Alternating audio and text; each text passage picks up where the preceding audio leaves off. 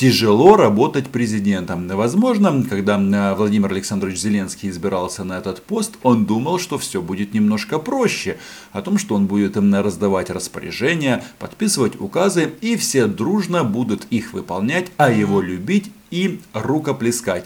Но получилось так, что все от него теперь что-то хотят, и часть украинского общества требует, чтобы он занимался непосредственно своей работой, а, выполнял обязанности верховного главнокомандующего, а часть э, людей, в первую очередь, которые проживают за поребриком, почему-то требуют от него, чтобы он сдал страну, ну и как бы вернулся к своей основной работе э, и профессии, чем он занимался до президентства. И что-то мне подсказывает, что вот именно за поребрик, именно Российская Федерация, они научат э, Владимира Александровича родину любить, потому что других вариантов ему просто не оставляют. И вот эта манера пройти между капельками, она не сработает, потому что здесь они требуют «сдай страну». И вот эти вот словосочетания, которые звучат от офиса президента Украины, мол, та сторона, какие-то там боевики, э, все вот эти вот дипломатические высказывания, чтобы, не дай бог, не обидеть Владимира Путина или его пехотинца Рамзана Кадырова, ни к чему не приведут. И вот сейчас, после обнуления, ну просто мы видим вот такой мощный накат на президента Украины. И, естественно, я, как гражданин Украины, поддерживаю нашего президента. И э, хочу э, просто как бы донести до администрации, нет, до офиса президента, что договориться им не удастся с россиянами.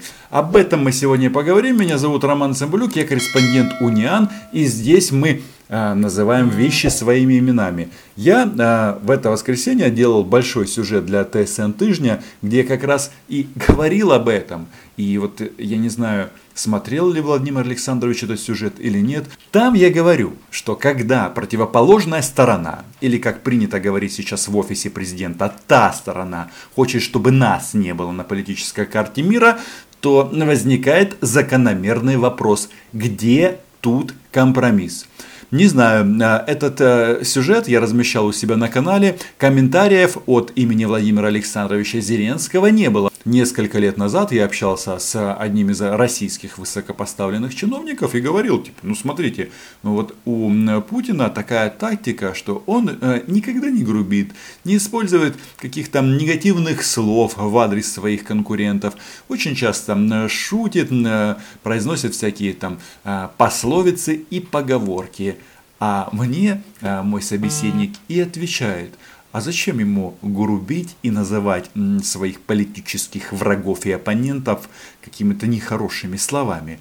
У него для этого есть специально подготовленные люди. Ведь это так удобно, это такой гибридный способ, когда позиция кремлян доносится прямо и откровенно. И нужно отметить, что россияне в своих планах, они ну, как бы очень честны. Они ничего не скрывают, они говорят прямо и прямым текстом, что они хотят добиться от нас, чего они хотят, чтобы было с нами. Абсолютно согласен с господином Кадыровым. И Зеленский себя ведет, ну, ну как-то Василий, вам не стыдно за этого человечка? Все это очень хорошо вкладывается в подход, что у Путина есть э, специально подготовленные люди, кто угрожает э, его визави, визави Путина, а, или те, кто занимается какими-то оскорблениями и произносит нехорошие слова. Но по сути это же все ну, такой хор Владимира Путина – а, и у него, вот, э, если можно так сказать, людей, которые артикулируют его позицию, достаточно много. Важно, что они это делают откровенно. Ну а в случае чего всегда можно сказать, что это а, позиция личная российского телевизора государственного. Мол, нас там нет, ну в смысле Кремля на, на российских государственных каналах. Угу, это примерно так же, как на Донбассе. Но а, мы-то понимаем, что это их, их позиция. И если вы попробуете дернуться, то России придется предпринимать меры. О чем, кстати, неоднократно намекали. У вас просто не должно быть иллюзий. Никаких. Это касается всего, будь то вступление в НАТО, будь то вступление в Европейский Союз, возврат Крыма или Донбасса, или вообще сам факт а, существования независимого государства, позиция а, всегда одна и та же. И знаете что? Это же какой-то просто парадокс. А, в том заключается, что а, вот а, считаются, ну, многие аналитики говорят, что Ермак как бы вкладывает а, в уши Зеленскому вот этот вот тезис, что с русскими можно договориться. И э, сама жизнь, она как бы просто приносит такие неожиданные э, аналогии и совпадения, что становится просто смешно и забавно, хотя не очень смешно. Дело в том, что Ермак а, был такой м, казак, который завоевал для России Сибирь. Было это все давно, почти 500 лет назад. Но тем не менее, а, сейчас а, этому Ермаку тут пытаются ставить памятники. Татары, не крымские, естественно, а казанские, а, возмущаются по этому поводу. Ну, есть свои нюансы. Но смысл в чем? Что вот сейчас а, Ермак в офисе президента, он а, пытается как-то договориться с россиянами. Но давайте-ка вернемся уже в далекий 2012 год. Вот сайт Росбалта, есть такой деятель в России. А, Антон Бредихин, ну, один из немногих или один из многих прокремлевских экспертов. И вот в 2012 году они проводили круглый стол, Евразийский союз, утопия или, или реальность. И вот этот а, парень заявил, что после возможного вступления Украины в таможенный союз необходимо переселить 7 миллионов украинцев в Сибирь для установления демографической границы против китайского наплыва. И, э, казалось бы, при чем здесь Ермак? А все очень просто. Потом, когда разразился грандиозный скандал на тему того, что Путин тут нашептывал, что давайте в таможенный союз, нафига вам эта Европа, и тут приходит товарищ и прямым текстом говорит, 7 миллионов уедете э, в Сибирь. Что-то мне это напоминает, по-моему, это уже было а, менее 100 лет назад, там, после а, вступления Украины в Советский Союз. Ну, как вступление? Ну, как обычно, огнем и мечом. И потом этот парень, Антон Бредихин, вот у него даже а, координатор движения «Донбасс за Евразийский Союз», секретарь Ростовского регионального отделения а, Российский социально-консервативный союз, партия «Единая Россия». Партию «Единая Россия» возглавляет кто? Правильно, Путин и Медведев. Ну, точнее, они меняются, но это уже не суть, потому что, а, как говорится, это же тандем. Так вот, и он э, уточняет, что он имел в виду переселение украинских зарабичан с территории постсоветского зарубежья в рамках проекта трудовой миграции Ермак 2.0. Привет офису президента Украины из прошлого. А этот товарищ тут нам рассказывает, что Ермак 2.0 предполагает возможность создания рабочих мест на территории российского Зауралия с выделением рабочим а, бесплатной земли и жилья, а также достойных зарплат. Возникает вопрос, а почему э, они не хотят вот все это сделать для россиян, для русских?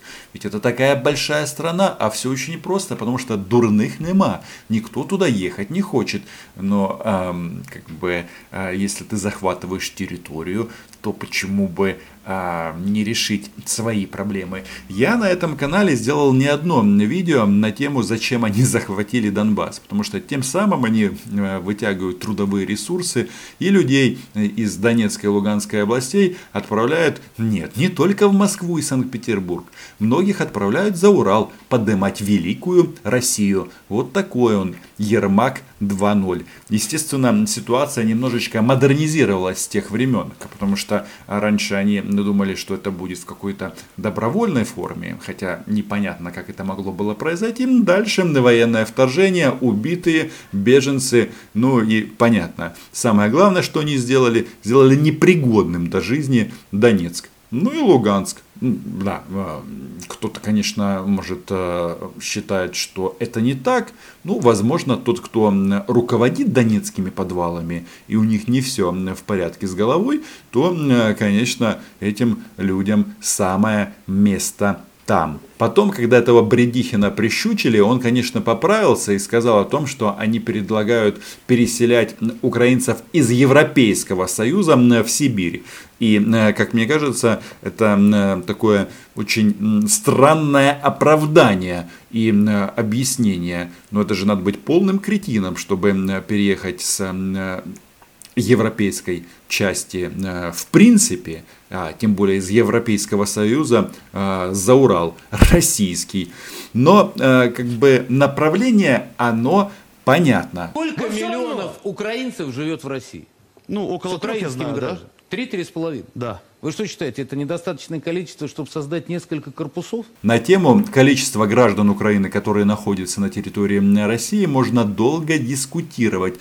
Но есть официальные данные от Марии Захаровой, она их озвучивала несколько лет назад. 2 миллиона 300, э, то есть это тоже большая цифра, причем э, больше миллиона это беженцы с разграбленного на России Донбасса.